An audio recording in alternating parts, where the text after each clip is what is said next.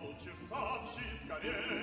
Если есть письме ошибки, не хитро. Здесь чернила очень липки, очень скверное перо.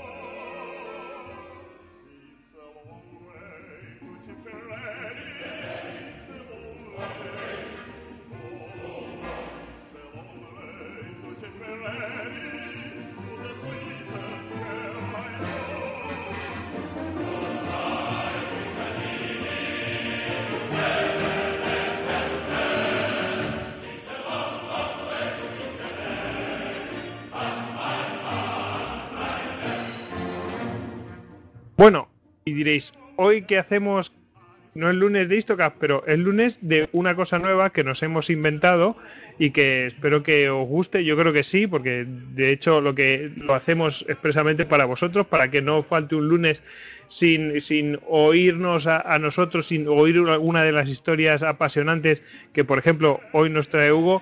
Bueno, estos, estos audios, cuando eh, los lunes que no sean Istocast, se llamarán Blistocast. Otros días, pues a lo mejor tendremos unas conferencias, pero lo normal es que los lunes que no sean Istocast serán Blistocast. Y serán pues como los ah, como los, los Steelcast y, y yo qué sé, pues eh, a lo mejor el rollo Trending Ciencia también, ¿no? Entonces ahí pues tendremos la libertad de, de contar algo que nos guste, que esté relacionado con la historia y bueno, la verdad es que va, va a haber bastante libertad para contar lo que nos dé la gana y lo contará cada uno co- como quiera. Mm, Bueno, yo aquí estoy para presentar el, el Blistocast, pero porque lo presentamos, pero si no, cada uno de los autores pues vendrá aquí, lo contará y, y nos contará lo que él quiera. Entonces, bueno, aquí tenemos a Hugo para hablarnos en el primer eh, Blistocast. Hugo, no me equivoco con, con- con esta presentación. No, no, en Libertad total, muy, ¿no? Muy buena toda, libertad total. Bueno, libertad total para hablar de temas relacionados con la historia, ¿no? Entiendo, puede ser, bueno, pues un libro que le haya gustado a alguien, una historia que le guste contar, que sea tipo Stiocast, o un viaje, al- algo curioso, en fin, que yo Claro, que como cuando tú fuiste como- a como cuando fuiste allí a la a, a Normandía, ¿no? Y a Eso contar, es. oye, pues yo vi esto, no sé qué, no sé cuántos. Sí, sí. Una Hemos decidido entre todos, pues eso, de dedicar un pequeño espacio a contar por lo que nos vaya surgiendo, que nos apetezca. Y así pues tenemos los lunes alternativos cubiertos y, y todos los oyentes pues no se quedan sin, sin Histocast hasta No se quedan huérfanos, ¿no? durante dos semanas. eso es, eso es. Bueno, e- en este caso, Hugo, ¿qué, qué nos, qué nos vas a relatar? Pues hoy vamos a ver un poco por encima, en plan Stiocas, la, la vida de Filipo de Macedonia, el padre de Alejandro Magno. Filipo, que, que vamos, eh, si, no me mal, si no recuerdo mal, hace unos días hubo. Bueno, se confirmó, no fue un descubrimiento, se confirmó un descubrimiento que era de ya de 1977, si no recuerdo. exactamente, exactamente, lo comentaremos, lo comentaremos. Bueno, pues eh, yo no quiero despertar eh, así, no mm, desvelar nada, ¿sabes? Entonces, bueno, tú, Hugo, cuando, cuando quieras. Muy bien, pues tengo entendido que la semana que viene estáis en Barcelona, ¿no? Ah, pues sí, es verdad, es verdad, sí, es verdad, estamos en Barcelona.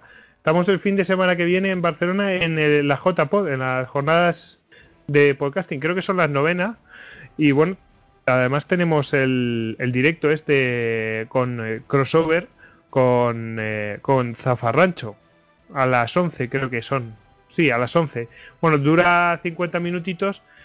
No vamos a intentar eh, acogernos a ese tamaño, pero vamos, va a ser difícil. Nos van a tener que echar de allí, nos van a tener que desalojar.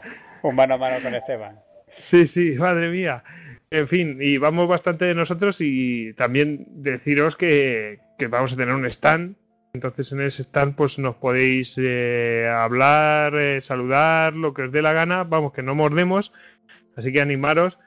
Más que nada es por estar localizados, que, sepáis que estamos allí, que nos vamos a acercar varios de nosotros. En concreto vamos a estar, ya esto lo podemos develar, vamos a estar Javier Beramendi, eh, David Nagan, Tony eh, y yo. Sí. Y luego también andará por ahí pululando Esteban, ¿no? Entonces, bueno, pues eh, deciros que, que, nos podéis localizar allí, que podéis hablar con nosotros y hablamos de mil batallitas y, en fin. Bueno, me han dicho que la, la cerveza está en euro y medio, así que creo que lo ah, vamos a pasar bien. Sea un tanto a favor, sí, sí. Sí, sí, sí, o sea que, que vamos, que tendremos eh, preparado Gaznate. Así que bueno, pues eso sí, Hugo, vamos a, a estar la semana que viene allí. Así que no, no sé si nos queda algo más que decir. Pues antes de entrar con Filipo. todos aquellos que viváis en Barcelona y alrededores, pues ya sabéis que el fin de semana podéis tener un rato de cerveceo y, charla con nosotros. Claro, claro, exactamente. Bueno, Hugo, venga, te dejo con Filipo. Estupendo. Filipo, tercer hijo de Aminta II y Eurídice, sería el artífice de la transformación de una Macedonia feudal y pastoril en fase de helenización en el gran estado y nuevo garante de la cultura griega frente a la amenaza que suponía Oriente, y por qué no, frente a los propios griegos. Pasó parte de su niñez en el exilio como consecuencia de las políticas llevadas a cabo por su hermano. Como era costumbre en la antigüedad, cuando un Estado quería mantener buenas relaciones con otro, pues solía enviar a un miembro de la familia real en calidad de rehén. De esta manera, Filipo fue mandado por su hermano Alejandro II en calidad de rehén a los ilirios. Posteriormente a la muerte de este, Ptolomeo, amante de su madre Eurídice y regente, lo trajo de vuelta a Pela, volviéndolo a exiliar, pero esta vez a la ciudad griega de Tebas. Allí vivió con la familia del famoso general Epaminondas. Desde el primer momento, Filipo frecuentó las malas compañías que suponían los amigos y parientes del laureado general. No aprovechó mucho las lecciones de filosofía e historia pero siguió con atención las de estrategia que aquel gran capitán había enseñado a su ejército. Epaminonda había diseñado una nueva forma de operar en el campo de batalla, probándolo con éxito en la batalla de Leuctra en el 371 a.C. contra los espartanos.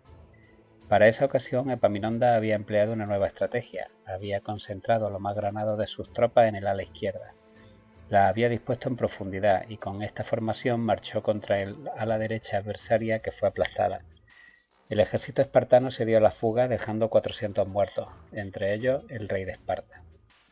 Pese a las muchas lagunas en su formación, cuando volvió entre los pastores de Pela, fue considerado un sabio.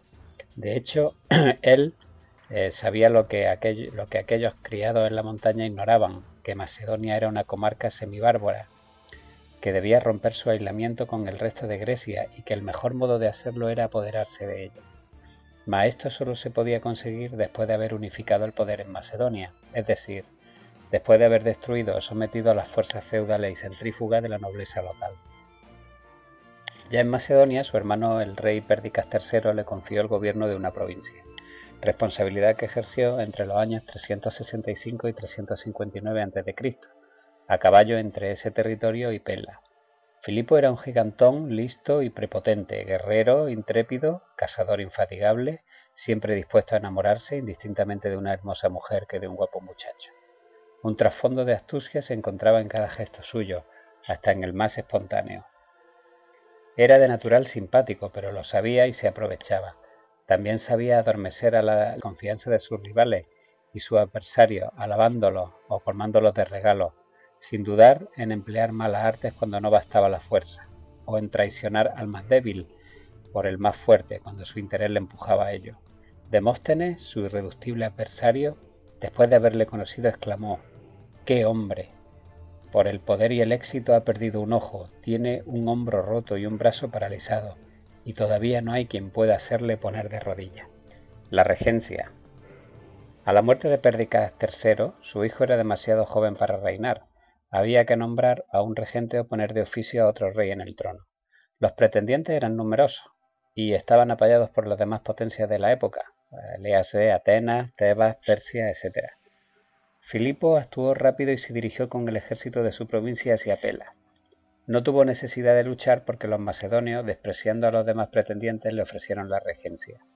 Con su aceptación, Filipo logró el poder en el año 359 a.C cuando Macedonia tenía ante sí la amenaza de su disolución, debilitada por una década de lucha dinástica y paralizada por la derrota militar a mano de los ilirios.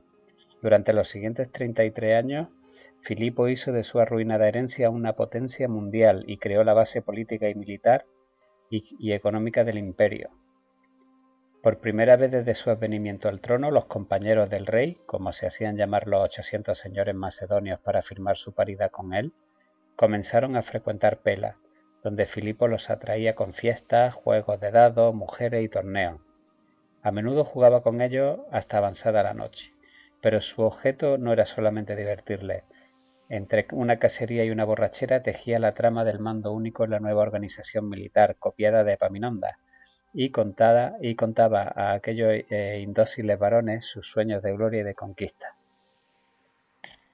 Efectivamente, Filipo había quedado muy impresionado por el orden que reinaba en el estado tebano y que contrastaba con la indisciplina de las provincias macedonias. Había comprendido que en aquellos tiempos dominados por la guerra, la fuerza principal de un estado era su ejército, y que la fuerza principal de los ejércitos era la disciplina. La novedad fundamental del ejército macedonio fue convertirse en un ejército permanente y nacional, a diferencia de los griegos, que salvo Esparta no eran más que milicias convocadas en caso de guerra. En el plano político, Macedonia pasó a ser una gran unidad que convergía en la persona del rey.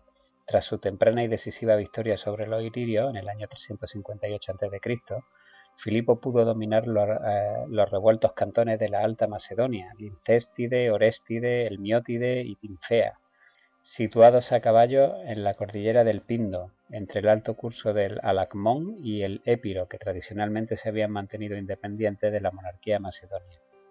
La corte de Pela absorbió a sus nobles y al mismo tiempo esos cantones ofrecían territorio abundante donde reclutar hombres. Dividió Macedonia en doce circunscripciones militares, cada una de las cuales debía suministrar una unidad de caballería, una unidad de infantería pesada, los oplitas, y una unidad de infantería ligera. Las unidades llevaban el nombre de la región. El ejército resultante, 20.000 infantes y 5.000 jinetes, era sometido a un entrenamiento incesante. Gimnasia, marcha de hasta 50 kilómetros diarios, etc. Las guerras para las que se preparaba Filipo eran guerras griegas, es decir, contra ciudades dotadas de murallas y fortificaciones. Así que en su ejército debía tener artilleros, ingenieros o constructores de máquinas de asedio. Por todo ello, en pocos años Filipo puso en pie el más formidable instrumento de guerra que haya conocido la antigüedad antes de las legiones romanas, la falange, rígida muralla de 16 filas de infantes protegidas en los flancos por escuadrones de caballería. La unión política se cimentó mediante matrimonio. Filipo contrajo una serie de uniones, Fila de la región del Miótide, Audata de Iliria, Filina y Nicesípolis de Tesalia y Meda de la región de los Getas. La más importante fue la formidable Olimpia, procedente de la Casa Real Molosa, lo que provocó el control del reino de los Molosos. A medida que se extendía la red de alianzas de Filipo, la influencia de su nobleza se reducía. Para conseguir la corona desde la regencia, Filipo se libra de sus rivales los demás pretendientes a la corona, hizo matar a uno o compró a otro. Siguió con el título de regente hasta el año 357 a.C., en que empieza a llamarse rey, título que se hizo oficial en el año 356 a.C. El reinado. Antes de comenzar con el reinado, recordemos una famosa frase de Demóstenes en su tercera Filípica, del año 341 a.C. Filipo no es un griego, es un sucio canalla de Macedonia, un lugar donde es imposible comprar un esclavo decente. Filipo reinó como un autócrata. Las instituciones políticas de Macedonia eran sencillas y rudimentarias, y un rey fuerte tenía pocas restricciones en la práctica. Filipo probablemente consultaba un consejo interno formado por amigos íntimos en relación con los temas de Estado más importantes, pero nada sugiere que el consejo tuviera otra función que la consultiva. El procedimiento era aparentemente fluido e informal y sin duda en Macedonia no existía nada parecido al derecho escrito. El rey actuaba en el marco de la tradición. Ese es el lamento de Demóstenes. Las polis griegas, que tenían procesos públicos de toma de decisiones, no podían competir con un autócrata inmensamente astuto que ocultaba sus actos y sus políticas. Quizá lo que mejor ilustra las ventajas de su posición es el destino de la desventurada embajada ateniense que viajó a Macedonia en el verano del año 346 a.C. para ratificar la paz de Filócrates. La ratificación exigía la presencia física de Filipo. y los embajadores se vieron forzados a esperar con impaciencia en Pela mientras el rey terminaba sus campañas en Tracia, incrementando las posiciones territoriales que la paz confirmaría. Finalmente, esta se aceptó en Feras, la víspera de que Filipo atacara las Termópilas, cuando ya era demasiado tarde para que los atenienses pudieran oponerse de manera eficaz. Esta considerable libertad de acción estaba sostenida por los enormes recursos económicos de Macedonia. Las reservas minerales del reino se ampliaron considerablemente cuando Filipo ocupó el emplazamiento de Crénides en el año 356 a.C. y explotó las ricas vetas de oro del monte Pangeo. Igualmente importante era la intriga diplomática.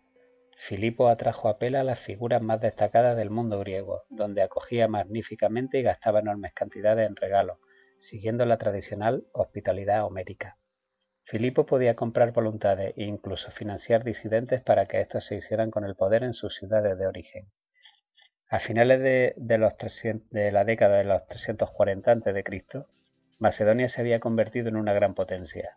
Pocos se daban cuenta de ello y desde luego no lo hicieron los ciudadanos de las ciudades-estado griegas que podrían haber sido consideradas las principales rivales de Filipo. Ya en el año 346 a.C., el orador ateniense Isócrates escribió una carta abierta al rey macedonio instándolo a unir los cuatro principales poderes de Grecia, Atenas, Argos, Esparta y Tebas, y ponerse al frente de ellos en una campaña contra Persia. Sin embargo, ya en la época de Isócrates podía considerarse que dos de los cuatro grandes poderes mencionados por él habían pasado a la historia. Argos no podía considerarse una potencia militar significativa desde su catastrófica derrota a manos de Cleómenes de Espata en el año 494 a.C. Algo parecido podría decirse de Esparta. La derrota de Leuctra en el año 371 a.C. y más aún la liberación de Mesenia entre los años 370 y 369 a.C., habían reducido las ambiciones de Esparta y los recursos espartanos. El número de ciudadanos varones no llegaba a mil, y a nadie se le ocurría resolver la situación concediéndole más derechos a las clases subordinadas. Los tebanos se encontraban en una posición similar. Su época gloriosa de la década de los 360 a.C. fue breve y terminó bruscamente con la desagradable y ruinosa guerra sagrada contra las fócides. donde quería llegar Filipo era claro, si los griegos hubieran tenido el valor de reconocerlo, claro. Pero una vez más, en lugar de, unirse contra la amenaza común, prefirieron pelear entre ellos. Por una cuestión de dinero, atenienses y espartanos se habían coaligado contra la Liga Anfictónica de Beocia y Tesalia, que derrotada llamó a Filipo. Este acudió. En Delfos fue aclamado protector del templo de Apolo, patrono de la Liga, y graciosamente aceptó la presidencia honoraria de la Olimpiada siguiente, lo que era un poco la candidatura a la soberanía sobre toda Grecia. Finalmente Atenas despertó. Al final la confrontación militar era casi inevitable. Llegó a finales del año 340 a.C., cuando Filipo atacó Bizancio, y en el curso del asedio capturó todos los cereales embarcados en dirección a Atenas. La campaña final se retrasó un poco, pero una vez iniciada fue rápida y decisiva. Filipo no se proponía en serio acosar a la flota ateniense en la Propóntide, porque su propia flota era rudimentaria e inexperta, en lugar de ello, dedicó la campaña del año 339 a.C. a asegurar sus fronteras septentrionales. A finales de año se trasladó al sur dirigiendo sin embargo a otras fuerzas anfictiónicas en teoría para atacar la Lócride.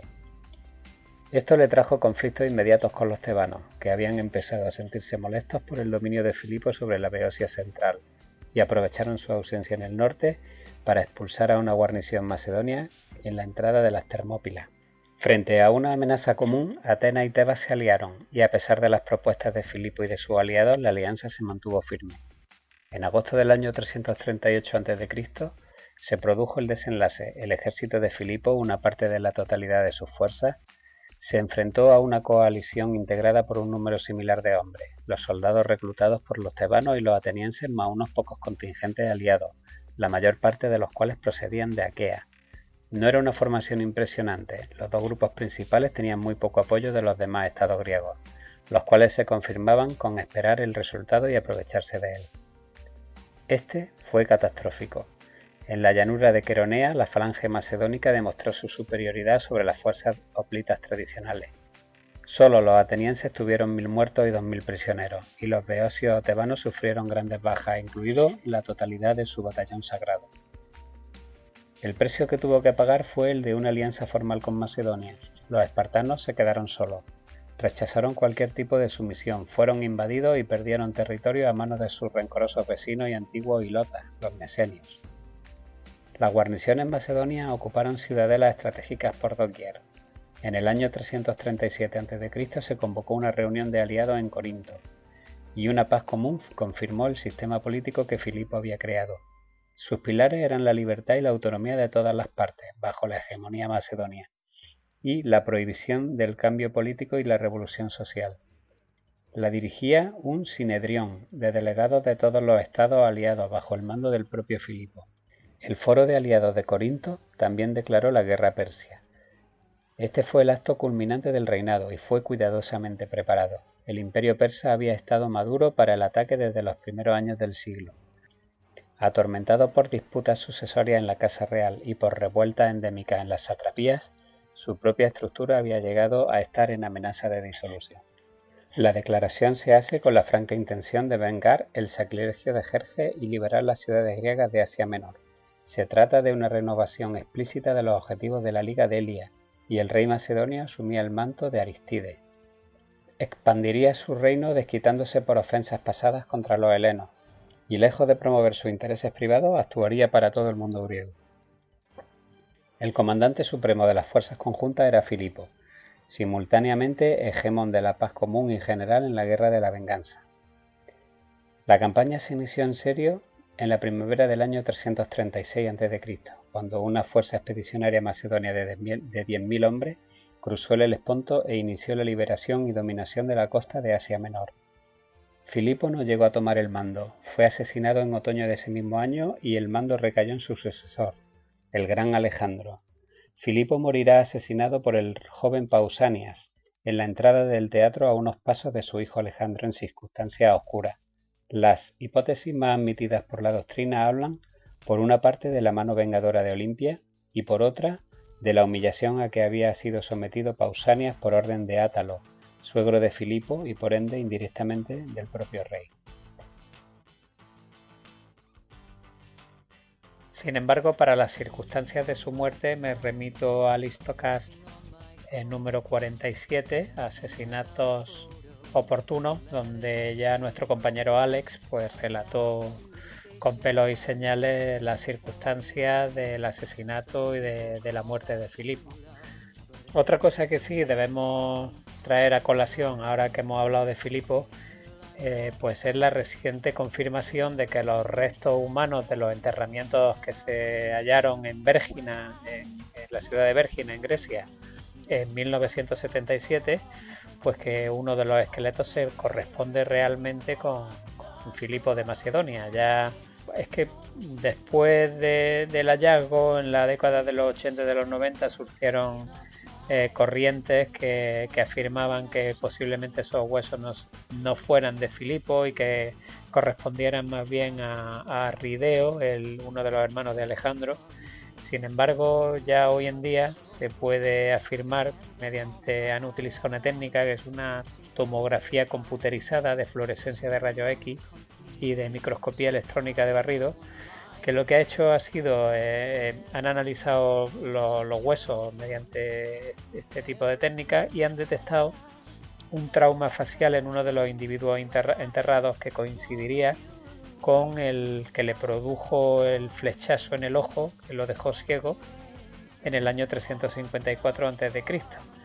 Además también se han podido encontrar muchos más restos de heridas y contusiones que también se corresponderían con la agitada vida de, del león de Macedonia más que con, que con la apacible vida que llevó a, Rideo y por tanto pues que demostrarían definitivamente que esos restos son de, de Filipo.